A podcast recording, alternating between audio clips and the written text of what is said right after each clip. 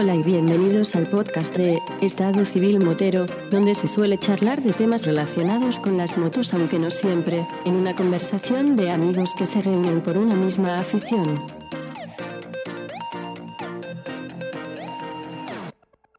Eh, vamos a empezar la cosa bien, ¿no? ¿Qué pasa, chaval?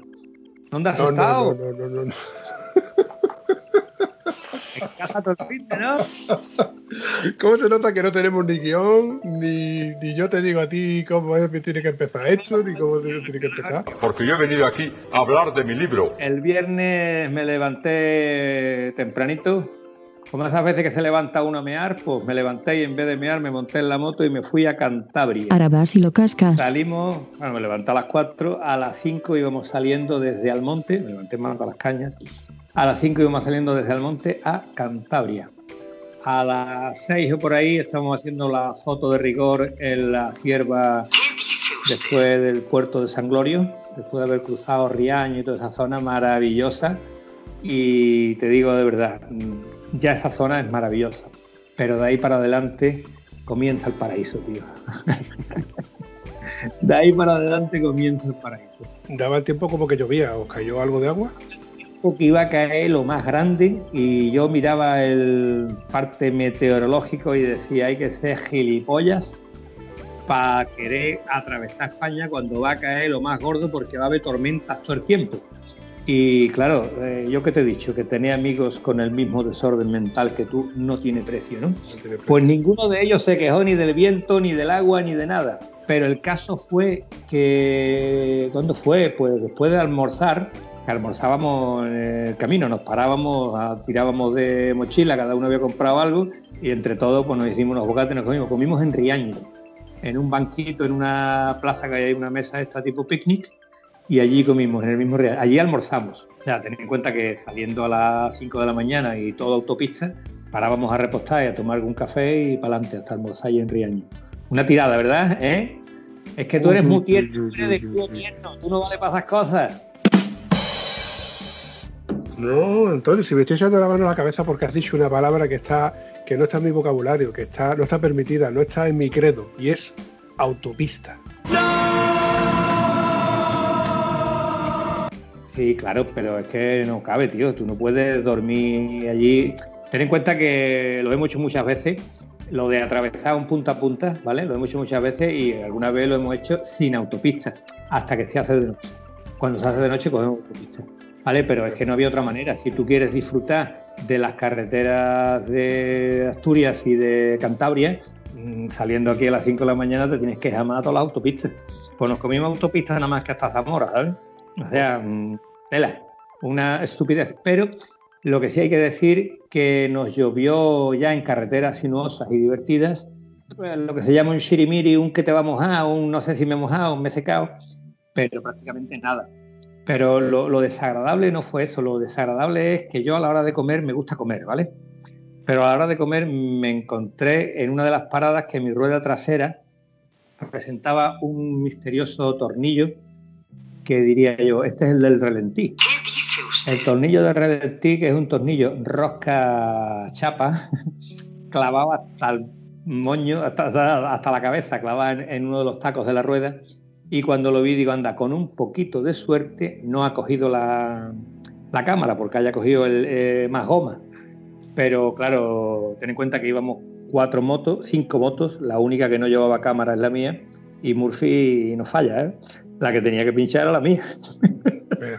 Lo has dicho mal, Antonio. La única que llevaba cámara era la tuya. Correcto, la única que llevaba cámara era la mía, y por eso era la única que podía pinchar, además no podían pinchar. Pero no contaban con la justicia y la audacia de nuestro buen amigo Antonio, que no solamente, aunque llevaba la única moto que llevaba cámara, llevaba dos cámaras de repuesto y el utillaje imprescindiblemente innecesario entre las, como dice Rafa, de, si rompe que rompa, que nos dice el bolsillo de Oraimo, no. El bolsillo de Oraimo, ahí está, y mira tú por dónde, ¿cómo lo solventaste, Antonio? Pues muy simple, nos fuimos a una gasolinera. Pues, Bueno, llevábamos una maquinita de esta de maravilloso líder que la enchufa y le mete presión a las gomas. Y esto igual funciona. Eh, a mí no me funcionó porque la perdí. Ah, también llevábamos el líquido fantástico que le echa y te quita los pinchazos y tampoco lo quitó. A partir de ahora ya he desechado de utilizar el líquido ese jamás en la vida. no voy a tener un líquido de eso de, porque lo único que hace es que tengas que tirar la cámara. Resultado, eh, le echamos el líquido, el líquido no selló, la cámara seguía fastidiada y nada, me fui a una gasolinera que estaba a escasos 500 metros, con la rueda pinchada, ya vacía del todo, y me puse a sacar herramientas, quitar la rueda trasera, que no es, no es nada complicado, y destalonar la rueda trasera, que esto ya se pone un poco interesante. Si te coges con un amigo al lado, igual no tiene tampoco mucha dificultad. Pero esta gente estaban esperando en otro lado porque uno se nos había perdido y no querían salirse de la ruta. Y bueno, había destalonado la rueda ya de un lado cuando me llamaron, y yo, ¿qué pasa? Digo, venirse para acá, hombre, no dejarme solo. cuando llegó, bueno, la historia de destalonar la rueda, por si a alguno de mis valientes le sucede, eh, es muy simple. Tú pones la moto en el caballete, metes la rueda debajo de la pata de cabra y tiras la moto entera encima de la rueda. O sea que la pata de cabra hunda la, la cubierta y que la haga destalonar. Eh, como el bolsillo de Doraemon viene con amigos, ¿vale? Pues mi amigo llevaba jabón y llevaba una botellita de agua. Un jaboncito, gel de baño, vamos. Hecho gel de baño, en hay menos que tenía la botella de, o sea, una botella de 300 tendría 100 de agua. Y ese agua con ese montón de jabón se lo eché a los bordes de la llanta que se negaba a destalonar. Cuando el jabón hizo su efecto, destalonó con cierta facilidad. Después de esto había que quitar la cámara, ¿vale? Para lo cual eh, mi sabiduría y sapiencia no me daba sin destalonar el otro lado. y ahí hubo que destalonar el otro lado, pero ya había llegado José Luis con la pedazo de 1200 Adventure, que si con la 800 destalonar había que hacer un poquito de número, con la 1200 no hay que hacer número, te deja caer y eso se... eso destalonar. Fíjate tú por dónde, Antonio, para bien o para mal, bueno, en este caso para bien nos ha venido tener una moto que pesa y decir, ¿para qué coño quiero una 1200, una 1300? Para, para la cama de la, la, la cámara. Mira tú para lo que pesa, para lo que sirve tener más de 200 kilos. Después de destalonar el otro lado, pues fue muy simple, sacar una cámara, meter otra, y como estábamos en la misma gasolinera, el compresor de la gasolinera, meterle presión y sobre la ya la como la cámara la había echado el jaboncillo este para que pudiera destalonar el primer intento no destalonaba pero conforme iba entrando el jabón ya eso salía con más alegría. Volvía llena de jabón todo esto de la cámara. Y bueno también tengo que decir que nuestro amigo Gonzalo me fue el que me consiguió las dos palanquetas desmontables que son escasos 20 centímetros tiene. O sea son para el transporte pero digo, cuando aquí haya que hacer fuerza, a mí me hacer falta una palanca para hacer fuerza con esto porque esto es muy pequeño. Sin embargo, la curva que tiene la palanca esta es muy reducida. La curvita para enganchar el, borde de la llanta, ¿vale? Entonces eso te proporciona un brazo de palanca muy favorable. Y la verdad que destalonarla, o sea, desmontarla y volverla a montar, José Luis se quedó extrañado de mi pericia. Y yo digo, escucha, mi pericia después de 35 años sin hacerlo no creo que sea tanta. Yo creo que la cubierta es blanda, que el jabón lo tiene por ahí, que está ayudando a esto y que la palanqueta hace un trabajo muy bueno. En fin, que ahí eh, entre una cosa y otra perdimos media hora, 40 minutos entre probar que se tapa, que no se tapa, o sea que no fue, no fue una gran pérdida. Si tú te pones a llamar a una grúa, si te pones a que soluciona el pinchazo, que la grúa no va a tener una cámara, no soluciona, nos hubiera costado jodernos el viaje. Nos hubiera jodido el viaje. Evidentemente, en primer lugar, lo primero que piensa, lo, primero que yo hubiera pensado, que no tengo utillaje, no tengo herramientas para eso, me acaba de partir el plan. Tengo que volverme para atrás y que mis compañeros sigan para adelante. Pero por otro lado. Igual se podía haber solucionado algo, encontrar una cámara en algún sitio. Pero ten en cuenta que estábamos en un pueblo perdido, que pregunté por el taller, no, ahí hay un taller. Y el taller estaba cerrado. A las una y media, a las dos, que estaba arreglando aquello, estaba cerrado. Lo único que me dio un poco de rabia es que decía, ¿cómo y arreglo esto? Pero no, voy a arreglarlo y después cómo, ¿vale? Y yo con hambre no, no soy tan simpático como tú me ves, ¿vale? Cuando tengo hambre no me río tanto. Pero mira, se solucionó bien, también tenía los compis ahí al lado echándome un cable. A la hora de montar la rueda, simplemente te empuje, que te acabe de cuadrar para que la rueda encaje el eje en su sitio, las pastillas entren, etcétera. Y bueno, fue montarla, seguimos hasta Riaño, que estábamos a unos 60 kilómetros así de Riaño, y ya paramos allí a comer. y bueno, ahí acabó la incidencia mecánica de la ruta. Bien, bien. Yo estoy cayendo en la cuenta de una cosa, Antonio. ¿Tú te imaginas que si en vez de, haber sido con, nuestra moto, que de por sí es ya antiguilla, que no es que sea ni buena ni mala, si en lugar de haber sido la GS hubiera sido una Panigale? Yo no sé quitarle la rueda de una Panigale. A una GS 800 y se la quito. ¿Tú has visto en un vídeo que hay curioso por ahí rodando por las redes cómo desmontan un tubo de escape precioso, por cierto? hemos comentado que era una maravilla, que cambia un tubo de escape precioso por otro que era una obra de arte. Era una obra de arte, de ingeniería. A mí con... cosa, darle el escape al 800 es entretenido, ¿eh? Hay que desmontarla de cosas para quitarle un escape, un, colector a un 800, ¿eh? O sea que... ¿Qué me estás contando? Que no solo la Panigale tiene su trabajo, tiene trabajo todas. No, a lo que vengo a referirme que, que hay que agradecer que nosotros tengamos motos simples, fáciles de, desmontar o montar para solventar estas cosillas. Oye, mira, en, el confinamiento, por lo que me dio, me llegó de AliExpress las tiras estas reflectantes para la rueda y me entretuve, digo, en vez de hacerlo en el garaje, agachado. Eh, he dicho así muy ligero, ¿qué es reflectantes para la rueda? Las tiritas estas reflectantes que se le pone a la rueda, embellecedoras. Sí, para la llanta, para la llanta. Que quedan muy bonitas, pero que son un truño como que vienen de AliExpress, eh, son una porquería. se le está cayendo ya los colores y eso va a durar menos que lo que, lo que duró el anterior. Bueno, a lo que voy. Que me era más cómodo y sencillo desmontar la rueda y llevarme a la casa y en un borriquete que tengo, ponerme en el balcón tranquilamente a pegar todas las pegatinas, que fue un coñazo. Ya te lo garantizo que es un coñazo. Mucho más que lo que te dura después cuesta, ¿no?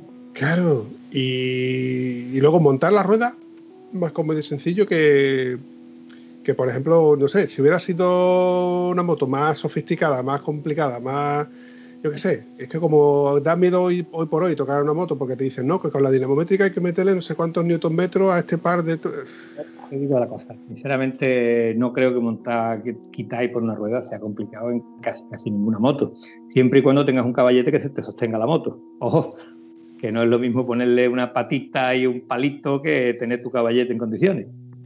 Mira, esto lo va a corroborar Gonzalo, que, para eso es el niño de los neumáticos. A mí me pasó que yo fui a cambiar un neumático hace muchos años y delante de mí había una, una Harley Davidson. Pues para desmontar la rueda trasera de la Harley Davidson tenía que desmontar el tubo de escape. No me jodas. Como te lo estoy contando, que no te estoy exagerando. Y, y, como, y con esto Mm, me daría por preguntarle a Gonzalo, lo que pasa es que no lo tenemos, hoy está trabajando y no, nos va a atender al teléfono. Pero me daría por preguntarle qué motos tiene él en la agenda memórica que él tiene en ese disco duro ese mm, descomunal de, cosas que le han pasado extrañas en, a la hora de desmontar motos. En una scooter sí sé que es casi normal que tú tengas que desmontar el tubo de escape para quitar la rueda porque te estorba, hay que quitar el tornillo central. Pero yo tengo una teoría que no, la tendríamos que exponer a, Gonzalo. Por ejemplo, eh, yo cuando he visto cambiar la rueda delantera de mi moto, le quitaba una de las pastillas de, freno, una de las pinzas de freno. No, no, yo, le quito, las dos. Pues tú eres muy torpe, que yo. No, no, no, no, no, no, no, no, O sea, concretamente, cuando yo, yo me he ido a esta ruta, a la anterior contigo y a esta, por cierto, no he hecho la cuenta la suma de kilómetros, pero venga, cógeme. ¿Qué pasa? ¿Que tiene ganas de refregármelo? Ah, 2.600 kilómetros de nada en un fin de semana. Yo sé que tú eso lo haces soñando, haces tú eso, soñando, no haces el resto del año, chaval. Propio. ¡Oh! coño. Hombre, con propiedad. Bueno, a lo que vamos. Eh, lo de quitar la rueda. Eh, yo puse la, rueda, la, montó, montó, la moto en el caballete y como estaba en el taller de nuestro querido Gonzalo, pues cogí un gato hidráulico de esos que tiene para los camiones que tuve la fuerza del gato para sostener la moto, ahí se estaba muriendo de risa. Y lo único que hago es ponérselo en el guardacarte. Y lo que hago es mantener la rueda delantera en el aire. Una vez que tú tienes esto con la rueda delantera en el aire, quita los tornillos que aprietas, que aprisionan el eje, sacas el eje, ¿vale? Y la rueda cae y sale hacia adelante. Y tal como está la rueda hacia adelante, coge la rueda de Luismi, que ya lo había hecho la misma faena, y la vuelvo a meter y, y derechito, derechito, derechito para adentro. Yo tengo unos discos de marca Arashi, ¿eh? muy conocido en su casa, que van de puta madre, van mejor que los originales. Y ahora, eh, para poner la rueda mía en, el, eh, la moto de Luismi no hubo problema ninguno. Me imagino que las pastillas estarían, el disco se variará un milímetro con el original. Pero para poner la rueda de Luismi en mi moto no entraba. Entonces sí tuvimos que abrir pastillas. Eh, meter un destornillador y abrir pastillas. Pero que no hubo que quitar pines en ningún momento. La rueda sale hacia adelante y hacia atrás con cierta facilidad. No con tanta facilidad como el vídeo que hemos visto de las carreras Superbike, que entra el tío con una Kawasaki en el box, sube la moto al caballete y hace el tío, saca eje, quita una rueda y mete otra rueda y mete el eje, pero en menos tiempo de lo que te lo estoy contando. Yo tardé mucho más tiempo de lo que lo estoy contando, pero la monté. Sí, sí. A ver, yo quito los calibradores, como también se les llama, a, las- a las- a las bombas de freno, perdón, bombas no, pinzas de freno, porque es más cómodo y más sencillo eh, poner las pastillas, perdón, la bomba con las pastillas en el disco que intentar Claro. de- eh, meter los dos discos entre los dos, entre las dos. mm, Entre las dos pastillas que entren, que no rocen un lado, no rocen otro, correcto. Me ha pasado de que yo la he metido a lo mejor a la primera y otras veces pues ha, coincidido de que ha, topado con la pastilla, la pastilla se ha movido un poco, no el pulmón en sí. Ya no va perfecta, eso suele pasar. Claro, entonces me es más, a ver, me es más cómodo para mí para, cualquier mecánico, que, que yo lo he visto con Guillermo, de que me ha desmontado la rueda y cuando ha desmontado la rueda he quitado los calibradores. ¿Pero por qué? Porque tiene su tillaje, tiene su dinamométrica, que por cierto tengo que hacerme de una. Tengo, tengo una, lo que pasa que es muy, muy grande, no me gusta, creo que no me hago bien a ella y quiero hacerme de una. Lo que pasa es que los precios que están por ahí son caretes. Entonces voy a tardar tiempo en hacerme de una. Pero bueno, a lo que venimos hablando, que vamos con- estamos hablando de mecánica. Cuéntame, sigue contándome el viaje. Bueno, simplemente una vez que se solucionó el problema fue cuando empezó eh, la entrada en el paraíso, ¿no? Todo el puerto de San Glorio. Nos hicimos unas cuantas fotos en zona atravesando el pantano de Riaño, que por cierto tiene, a ver, decir poca agua suena sacrilegio, ¿vale? Porque el pantano de San Glorio son kilómetros cuadrados de superficie lo que tiene, ¿no? Tiene más de 20 kilómetros de una punta a la otra, ¿no? Ahí cabe mucha agua. Pero sí es verdad que tiene como 8 metros menos de nivel de agua, de, de profundidad, ¿no? Entonces eso da un poquito de penuria, ¿no? Cuando lo ves, ¿no? Cuando lo ves hasta arriba te mm, dices, hostia, qué gustazo, tío. Da una sensación mu- mucho más agradable, ¿no? Veías la, la zona donde entran las lenguas en la montaña se veía que estaba todo eh, sin agua, lógicamente, ¿no? Eh, hay zonas que tienen poca profundidad y eso estaba completamente seco, ¿no? Pero bueno, esa zona aún así sigue siendo maravillosa, esa extensión de agua. Eh, me acordé bastante de nuestro amigo, eh, lo diré, eh, Carlos y coño, que han hecho la ruta con las BMW hasta Mongolia.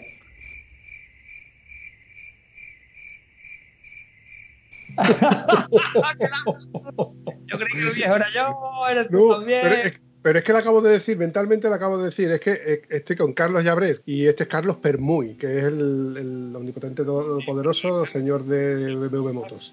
No, del no lo foro. conocemos. Claro, es que me, confund- me, me confundió mm, eh, Olmedo, Víctor, Víctor y Carlos. Víctor Olmedo y Carlos Permuy. Me acordé de, de Víctor porque cuando Víctor nombró que había visto el lago Baikal, yo me quedé diciendo, esto tiene que ser la caña, para ir en verano o para ir en invierno y atravesar el lago con la moto, de lado a lado. ¿Sabes que ese lago en invierno lo atraviesan camiones por ahí? No me jodas. Sí, sí, ese lago en invierno, en el sitio en el que está, se pone más de un metro de hielo en la superficie. El lago tiene unos 15 kilómetros de profundidad. Lo que ocurre es que hay camioneros muy chulos que lo han atravesado fuera del invierno y hay camiones ahí abajo.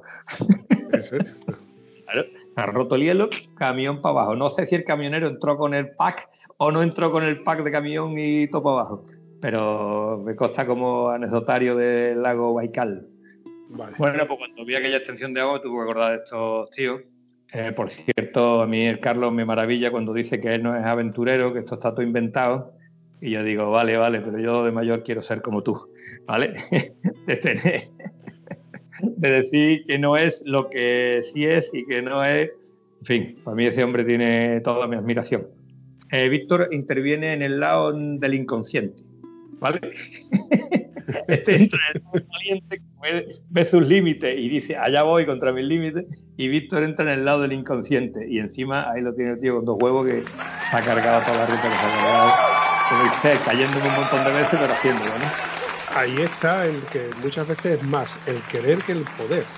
Aún pudiendo, hay quien no quiere y aún hay quien quiere hacerlo y no puede, pero busca la forma o la fórmula de poder hacerlo.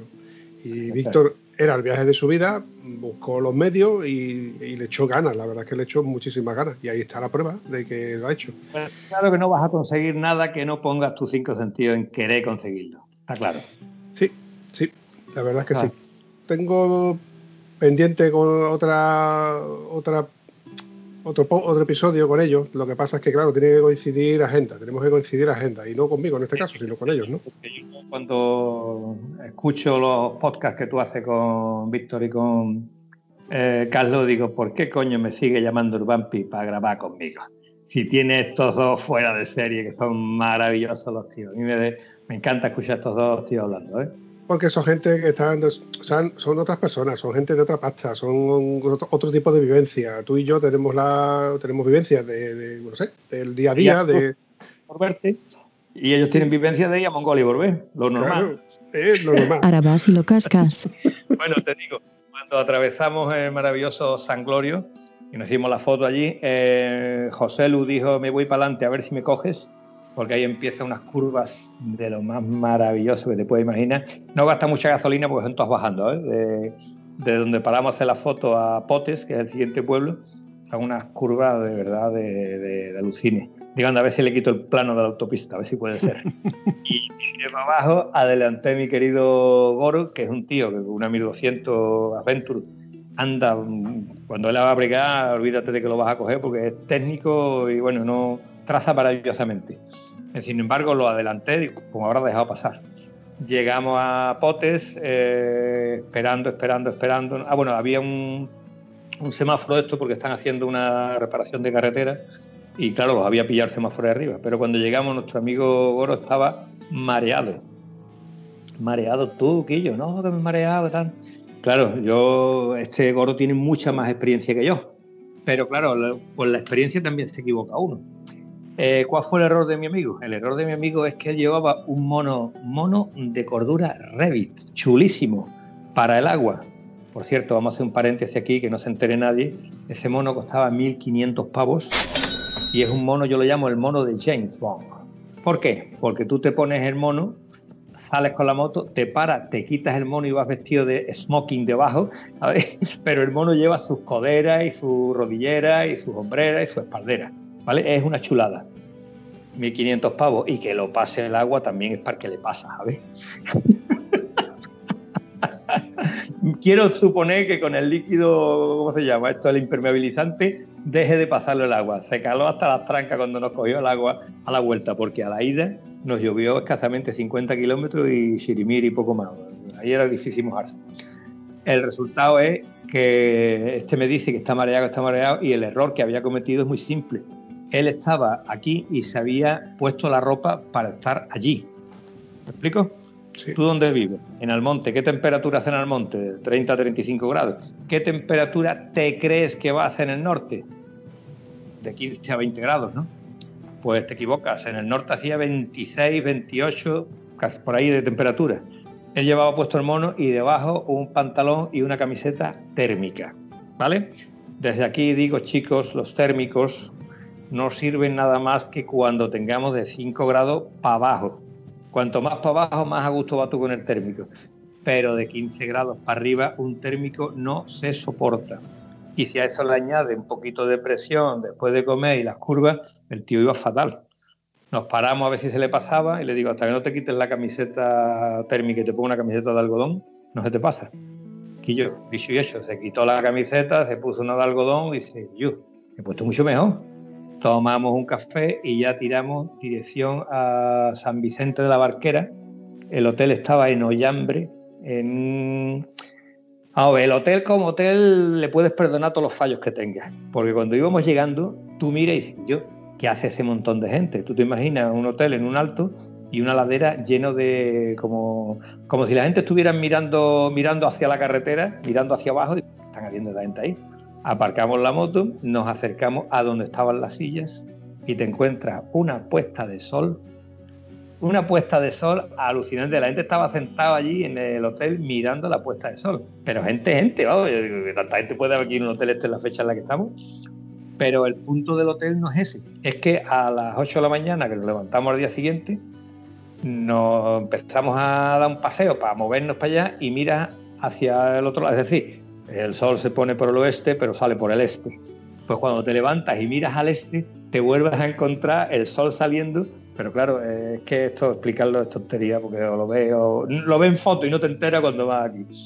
Pero claro, es que tú estás viendo mmm, montañas montañas que son los picos de Europa, que no está viendo, no está viendo una loma como las que ven en mi pueblo, que la loma mide 5 metros, ¿no? Estás viendo los picos de Europa, las nubes y el sol poniéndose, y a las 8 de la mañana estás viendo salir, salir el sol, ¿de acuerdo? Por el lado este, que no son tanto los picos de Europa, pero sigue siendo montañoso, y sigues viendo el mar, y sigues viendo nubes, y sigues viendo el paraíso en la tierra aquí. Y a todo esto lo adornas con todo verde y venga vaca por todos lados, de tu madre mía, que haya animalistas que no digan que esto no está riquísimo, huerta y huerta. ¡Ay, ay, ay, ay! ¡Ay, que me quedo muerta! ¡Ay! Pelos terneritos de corre, corre, corre, que te voy a dar la huerta ahora mismo que te va a enterar. qué maravilla, tío, qué maravilla. Todo lo que te digas, poco. Una pregunta eh, solamente. ¿Entonces hiciste un de punta a punta? De punta Una... a punta al viernes, salí de Mata las Cañas y dormí en Ollambre que está a pie de, mar, ¿vale? Salí de Mata las Cañas y me dormí en Ollambre, de mar a mar. Y el domingo hicimos otro punta a punta. Salimos de Ollambre, hicimos una ruta por allí muy bonita. Visité un sitio que ni conocía ni sabía que existía, se llama La Cuevona, que la Cuevona no es ni más ni menos que una cueva natural que atraviesa una montaña, gracias a que esa montaña atraviesa, gracias a que esa cueva natural atraviesa, llegas a un pueblecito que hay allí si no hubiera montaña, tendrías que subirla y bajar para poder llegar al pueblo. Si no hubiera esa cueva tan impresionante, una cueva puede tener 20 metros de alta y la carretera pasa por esa cueva natural. Eso. Es muy bonito, tío, de verdad es impactante. Entonces visitamos la cuevona esta, visitamos una playa que... Eh, ¿Tú sabes lo que es una península? Bueno. Una, península, una península, pues la península es hacia arriba, ¿no? Digamos, ¿no? La, la, playa que visitamos es la playa de Po, que es una península invertida. Es decir, el agua entra solo por un punto y llena todo el espacio, que sería la playa de, de, de Po. Precioso, precioso. Lo vimos con marea baja y escasamente habría 20 centímetros de agua por allí en medio. Pero cuando la marea, la marea está alta, se ponen más de dos metros porque el agua entra, pero como la marea va rompiendo y entra por ese espacio tan pequeño, se va llenando, se va llenando, se va llenando, se va llenando, claro. Y entonces, cuando vacía, pues ya vacía todo lo que quiera. Pero es muy, muy pintoresco, muy bonito, tío. De verdad que fue eh, maravilloso.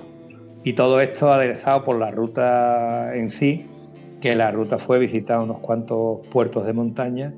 Y la verdad que yo, esas carreteritas, bueno, no es ya que las carreteras sean sinuosas y preciosas, es que tú te das cuenta que la moto no se le mueve el acelerador. Si yo quiero ir más rápido, ¿y por qué no va más rápido? Porque se me cae la baba mirando a la derecha, a la izquierda y al frente, y no miro hacia atrás porque me la voy a pegar. Y yo, increíble, de verdad. Increíble la, lo que es Asturias, lo que es Cantabria, no tiene parangón, vamos. Yo me alegro, yo me alegro mucho de que te lo hayas pasado bien, que me lo estés contando como si yo lo estuviera, como si lo estuviéramos viendo a través de tus ojos. Sí que es verdad que no puedo más que decir que tengo envidia, envidia sana, evidentemente, pero por otro lado... Cosa, ¿eh? cuando quiera, ¿eh? Que si hay que ir otra vez se va, ¿eh? Que no es por pensarlo, ¿eh? Que si hay que ir se va. Eso es así, compadre. Eso sigue siendo así. Ir para tonterías. Lo que pasa es que, bueno, todo es cuestión de tiempo, más que de ganas, en este caso. Pero que sí que es verdad que, que tenemos en España multitud de sitios por ver y, y conocer y luego experimentar durante muchísimo tiempo. No hace falta pegarte viajes a países nórdicos, países desiertos en África. eh, África, desierto, tal y cual. Si no te digo que no. Si no es por no ir. Pero habrá sitio para andar por aquí. Habrá sitio donde tú te caigas y digas, yo que me he caído en tal sitio, ven a recogerte y te recojan y te lleven y te curen antes de que te coman los buitres. que realmente eh, demasiado poco pasa por ahí, ¿no? Pero yo la sanidad en España, incluso en tiempos de coronavirus, digo yo que está mejor con Marruecos. Digo yo, llámame loco.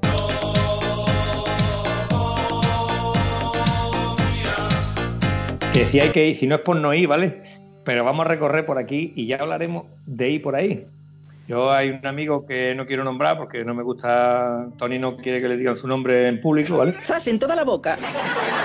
Cuando habla de, no, porque Marruecos tal y cual, pero maricón, si tú no pisas una pista aquí, ¿cómo vas a pisar una pista en Marruecos? Vamos a hacer kilómetros aquí y después pensamos en salir fuera, ¿no?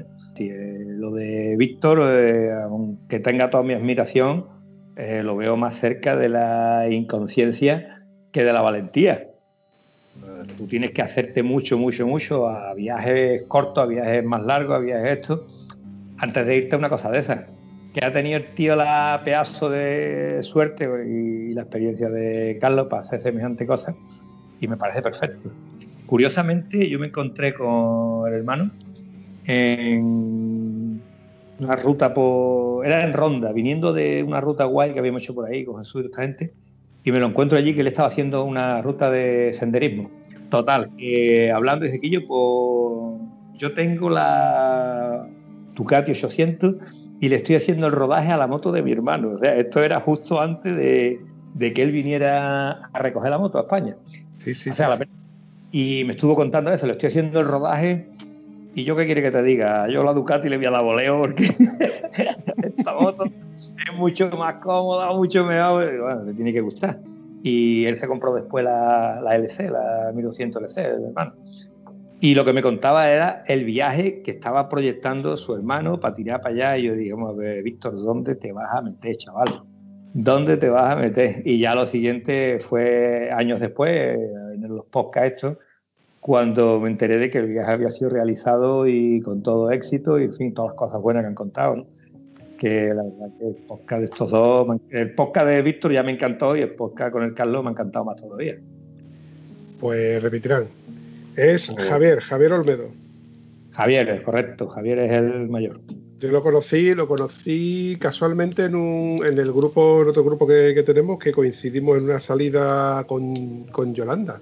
Fue la primera vez que yo conocí a Yolanda. No, miento, fue la segunda vez que yo coincidí con Yolanda y fue cuando le comenté, ¿no te acuerdas de que hemos salido juntos y tal, con, con los peluzos?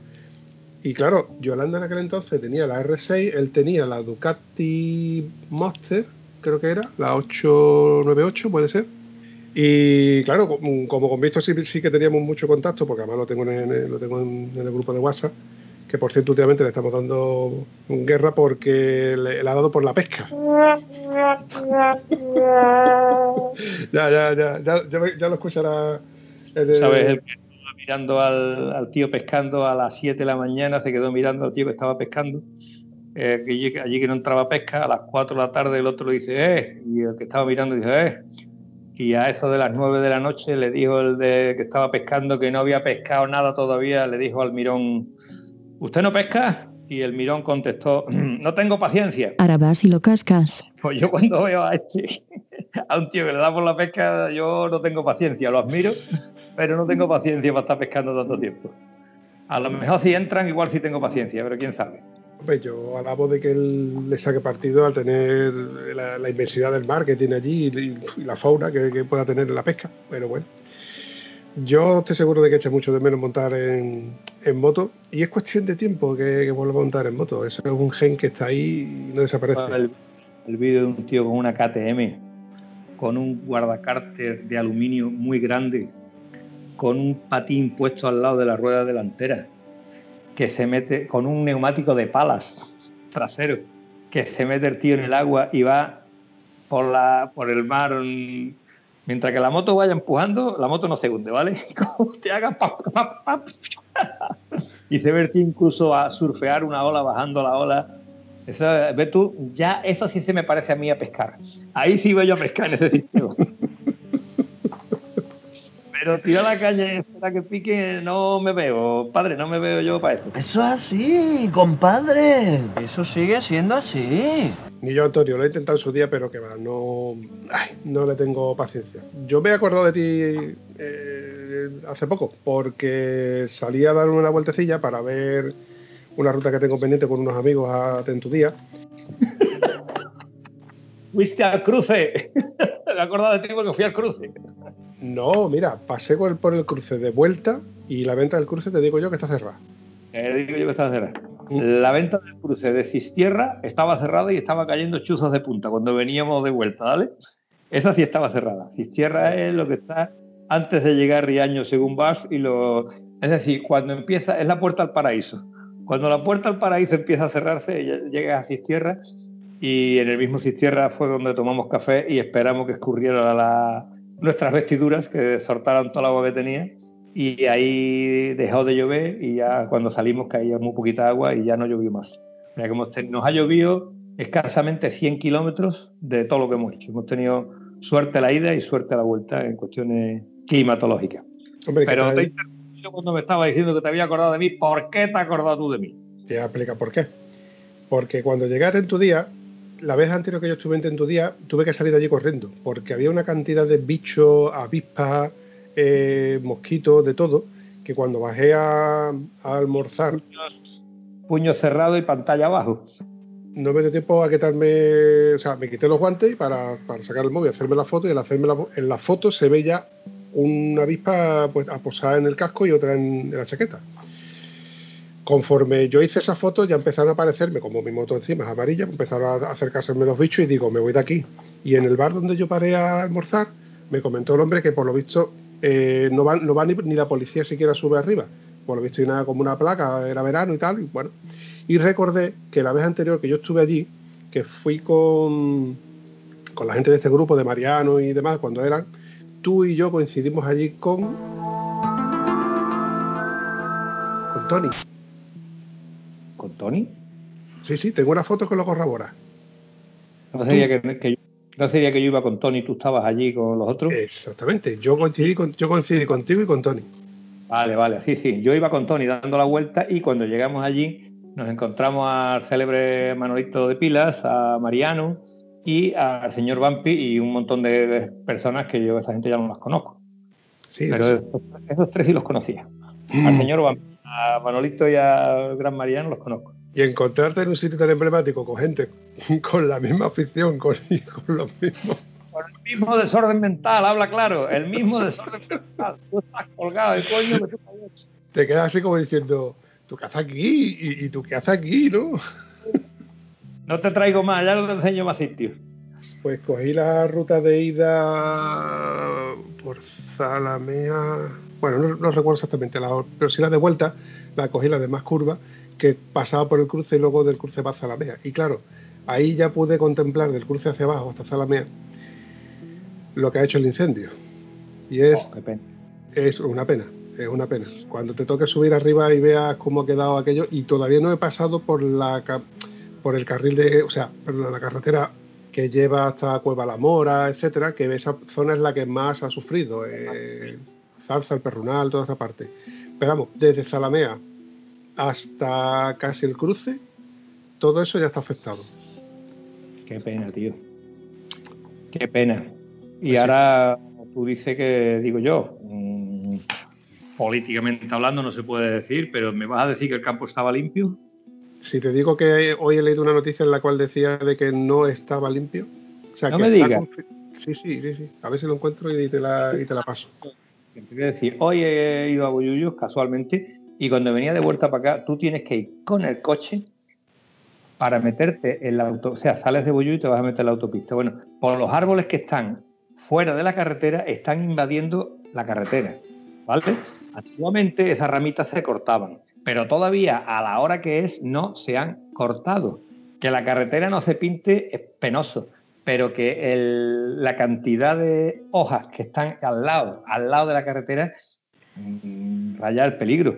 Eh, si, yo creo que lo hemos comentado alguna vez, si tú vas por la carretera y fíjate tú el pedazo de kilometrada que nos hemos hecho este fin de semana, hay muchos espacios que tú ves que ahí había un incendio en el asfalto.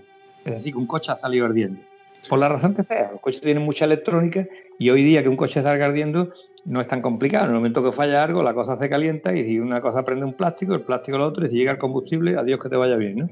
Vale, pues la mayoría de incendios que se producen al lado de la carretera, si el pasto está en el mismo borde de la carretera, no hay que ajustar la cuenta de una manera muy difícil. Este incendio, que no se sabían las causas, entre comillas, eh, a mí ya me han dicho varios que fue un coche que salió ardiendo en la cuneta. El tío ve que el coche está recalentado, está que se para en la cuneta, lógicamente, y el coche prende a lo que está al lado. Prende porque ha salido ardiendo. Pero es que las cunetas no pueden estar llenas de pasto seco. Y para eso nada más que tenemos que mirar, da igual donde vivas, da igual la zona que tú vivas, tú andando con el coche por la carretera y tú estás mirando que las ramas de los árboles caen hasta el suelo. Sí. Yo, lo que está bordeando la carretera tendrá que tener esa rama un poquito de corte, que eso es biomasa, que la biomasa ahora es reciclable. Aquí ya no se hace nada. Pues yo, por lo visto, no puedo decir que es culpa de los políticos porque el vampiro enfada conmigo. Pero alguien tendrá la culpa, ¿no? La tengo yo también. Mira, te voy a dar incluso un poco la razón al respecto, porque tanto a la ida como a la vuelta me crucé con, con antiguos compañeros míos de la conservación de carretera que estaban recogiendo los árboles que han tenido que cortar, porque son, son árboles que ya están muertos, que ya están secos, que ya corren peligro, que están cerca de la carretera, pues los tienen que ir recortando, troceándolos y al final es dinero que hay que invertir en, en personal para que rehabiliten o arreglen el destrozo del incendio. O sea, lo que no has querido invertir por un lado, bueno, o por otro lado lo vas a tener que multiplicar. Unas pesetas se me van los duros. Hay, en Hinojo hay una asociación de burros bomberos. ¿Sabes lo que es eso? ¿No? ¿Cuenta? Los bomberos. Lo escuché en la tele y me quedé diciendo, pues es un tío que se dedica a recoger los burritos, burros, que la gente ya no le sirve para el trabajo y lo, poco menos que lo tiran, ¿no? No me sirve este animal y lo, lo desecho, lo tiro. Pues el tío recoge esos burros y los tiene en un terreno en Hinojo. Esos burros bomberos, ¿por qué se llama el título de bombero? Porque donde está el burro es imposible que haya un incendio. Porque se va comiendo toda la hierbecita que hay en el suelo, todo el pasto, ¿no? y ahí no hay, no, no existe un pasto seco. Los conservacionistas, no sé por qué motivo, por qué razón, quiere que el bosque se mantenga solo. Y el bosque se mantiene solo siempre y cuando no haya un tío que meta fuego en una esquina. Porque como coja un día de viento pasa lo que ha pasado. Entonces hay que ser conservacionista donde haya que hacer y hay que hacer mantenimiento donde hay que hacerlo. ¿Quién tiene la culpa de esto? Pues tú y yo, cojones, ¿quién la va a tener? No, bueno, no es que sea culpa de nadie, pero lo que sí que está claro es que se le puede. Hay fórmulas para evitarlo. Y por no ejemplo, digo yo que sea culpa, pero alguien será responsable. Yo digo que si mi casa está a pie de carretera, yo por la cuenta que me trae, yo limpio todo para que no entre el agua cuando llueva, para que no, para que el viento no me rompa las ventanas y para que no llegue un incendio o, o lo tengo, mantengo limpio. Pero yo en mi casa. Evidentemente, si luego la carretera corresponde a la comunidad, al- al- a la, a la competencia que le corresponda, pues eso lo tienen que hacer ellos. Que no se hace, bueno, ya es cuestión de política y de cómo se gastan los medios en- en los políticos. Pero volvemos a lo que te he dicho siempre, Antonio. Vamos a dejar la política de lado, que no nos va a dar de comer. Claro que, no, que ahí no podemos hacer nada. Aunque sepa yo quién es el responsable, tampoco puedo hacer nada cuando más sin saberlo. Yo eh, no dejo por hecho, no dejo por ello de decirte que estas cosas te enervan, estas cosas te, te- te- te- hacen rabiar y te dicen, es que, es que tengo que, pegar un golpe a la mesa y, enfadarme. Y estoy contigo, Antonio. Estoy contigo, no te quito la, tu parte de razón, pero al respecto, ¿qué podemos hacer? Corramos un estúpido velo y hablemos otra cosa y cojamos la moto.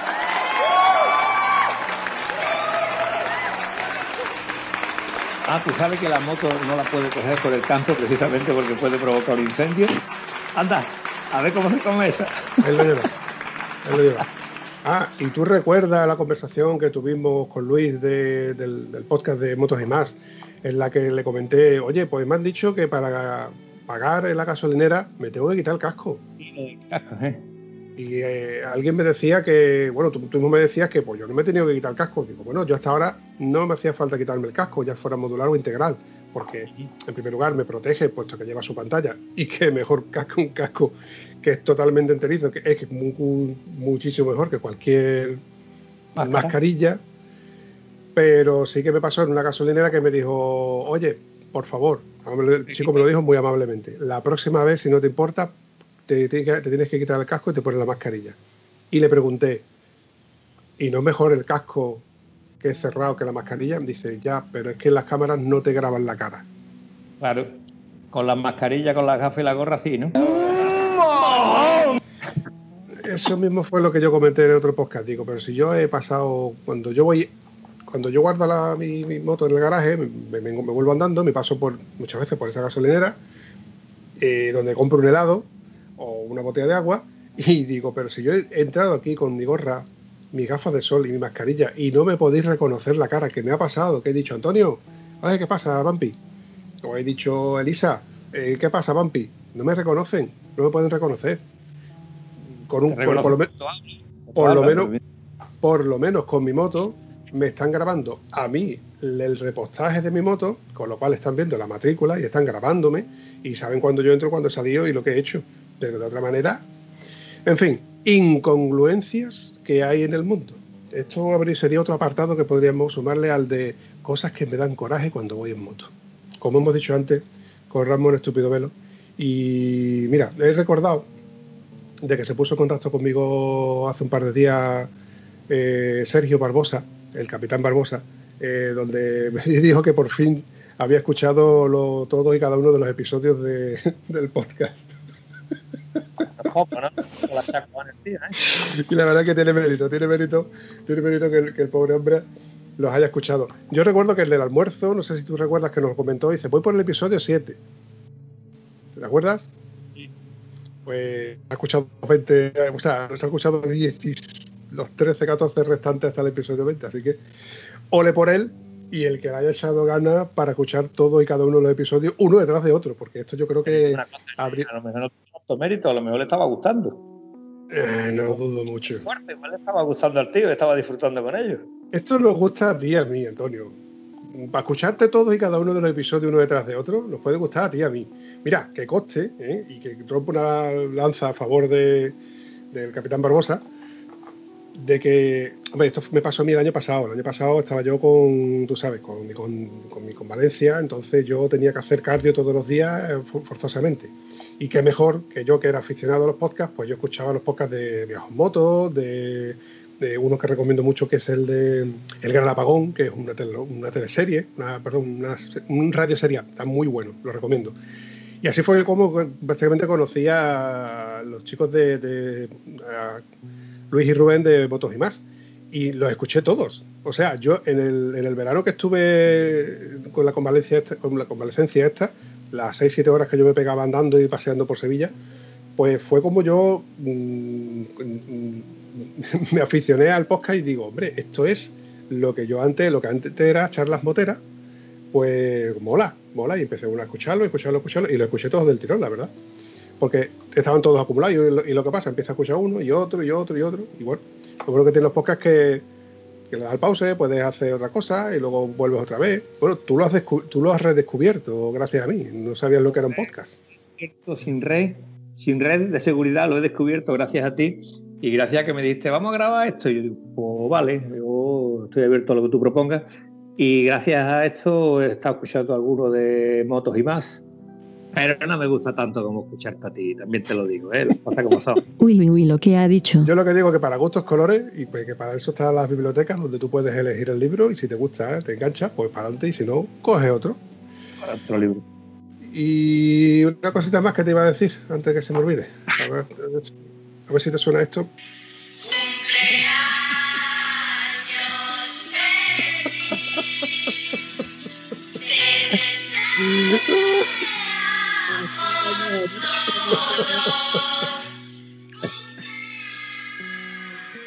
Gracias, gracias, muchas gracias. Es Eh, que ya no. uno tiene sus añitos.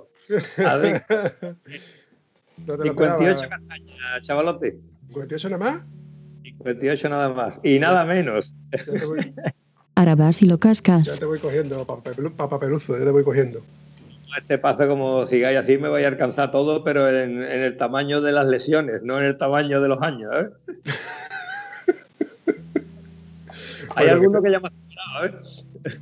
Siempre los habrá con más, con menos. en todos lados tiene que haber de todo para que así haya diversidad y, y co- y podamos comparar los unos con los, con los otros. Pero bueno, yo tenía que aprovechar la oportunidad, Antonio, y como yo sé que esto no- tú no te lo esperabas, te ha emocionado y te, te ha llegado. Que cante el cumpleaños feliz, que lo cante alguien al que tú quieres, te da un poquito de emoción. Si te lo canta alguien que tú no conoces, dices, pues vale, pues tú mismo. Pero viniendo de ti, la verdad que me ha hecho. Se me ha, como decía mi amigo, yo no lloro con las películas, pero me ha colado una porquería en el ojo, ¿sabes? me ha colado una porquería en el ojo. Pues eh, vamos a ir recortando esto, ¿eh? si te parece. Que yo sé que tú estás cansado, que llevas un par de días liadito, que nos ha costado. Ajetreados, ajetreados. Bueno, no, no sé si he dicho que la vuelta fantástica salimos a las 10 de la mañana de Cantabria, hicimos el recorrido ese de la Cuevona y algún sitio más precioso, y nada, yo a las 4 y 20 ya me había duchado y me estaba acostando. De la tarde, no, no, de la madrugada. El lunes a las 4 y 20 estaba yo en Matalascañas. Otro punta a punta, tío. ¿Será por punta a punta? Me cago en la mano, me hago punta a punta todas las tardes. Oh. ¿Y el próximo tienes previsto algo o vamos a ir pensándolo? Oh, tengo previsto hacer algún viaje con mi mujer, porque me ha dolido en el alma que se ha llevado todo el verano trabajando, trabaja en un hotel y claro, los fines de semana pues es muy raro que tenga un fin de semana libre. Tuvo un fin de semana libre en medio del verano, lo cual es bastante agradable, pero coincidió que mi padre se puso malo y tal y cual. Gracias a Dios no fue nada, pero claro, tenía que llevarlo al hospital, que lo vieran para acá, para allá. Entonces el fin de semana libre pues fue un fiasco en lo personal, ¿no? Lógicamente. Y gracias, como digo yo, gracias de poder estar ahí para poderlo llevar cuando lo hace falta, ¿no? Pero claro, el siguiente fin de semana me voy con un gilipollas a Cuenca. Man, ¿Quién es más gilipollas? ¿El que te lleva a Cuenca o el que deja a la mujer sola el fin de semana y se va con él? Venga, adivina, bebé. Tú igualamelo, igualamelo, este. Y el siguiente estaba la ruta hecha, ¿no? Entonces han sido dos fines de semana que yo quiero estar con ella, que eso también, eso también es una suerte que se tiene o no se tiene. Todo el mundo no tiene una mujer y quiere estar con ella. ¿Sabes qué te digo? Tiene una mujer y dice, "Mira, me voy a ir a, a Japón en moto y dice ella, me parece muy cerca, cariño, ¿vale? Yo tengo la mujer con la que quiero estar y la verdad que he hecho mucho de menos hacer una salida con ella, una cosita que se salga de lo normal. Pero vamos, ahora mismo normal, estar en casa con ella ya es normal, porque hemos llevado todo el verano casi imposible, ¿no? Nada más es, o, trabaja ella o trabajo yo, ¿no? En fin, que este fin de semana y alguno más, paso de ti y de tu moto. ¿Te has enterado? ¡Pasen toda la boca! Pues ya te lo he dicho. Ea. ¿Qué te apuesta a que los peluzos se ponen de acuerdo para salir todos y decir, Antonio eres una maricona que no te ha querido venir con los peluzos, cualquier historia de esta? Te digo más todavía. Eh, no voy a decir que me voy a quedar este fin de semana con mi pariente al siguiente, porque eso es suficiente motivo para que se pongan todos de acuerdo para salir, ¿vale? Para que hagan todo lo posible por salir. Pero vamos, creo que han salido dos fines de semana seguidos. Yo creo que hasta dentro de dos años no toca otra vez salir otro fin de semana. ¡Zasca! El Zasca todavía está sonando por ahí. Todavía está dando un zascazo por ahí que me da, me da resonar los tímpanos, tío. Pero bueno, No, ni nada. En fin, chavalote, lo dicho. Nos vemos en la próxima, ¿te parece? un placer muy grande charlar contigo y ojalá te pueda contar siempre que estaba en un viaje tan maravilloso como el de, el de Cantabria. Pero bueno, el fin de semana anterior estuvimos en Cuenca y ahí no hay tampoco nada negativo, ninguna connotación que decir que, que esto no salió, salió todo a pedir de boca. Lo único que nos faltó es más tiempo para hacer más kilómetros y hacer alguna ruta extra por el mismo Cuenca. Sí, sí, la verdad es que nos faltó, nos faltó tiempo. Me estás liando, eh, me estás liando. Te he dicho que los dos próximos fines de semana no pienso salir contigo, así que cambia de... Muy bien, chaval, pues lo he dicho. Cambiemos de tema y, y cerramos esto. Un abrazo, campeón. Hasta la próxima, querido Vampi.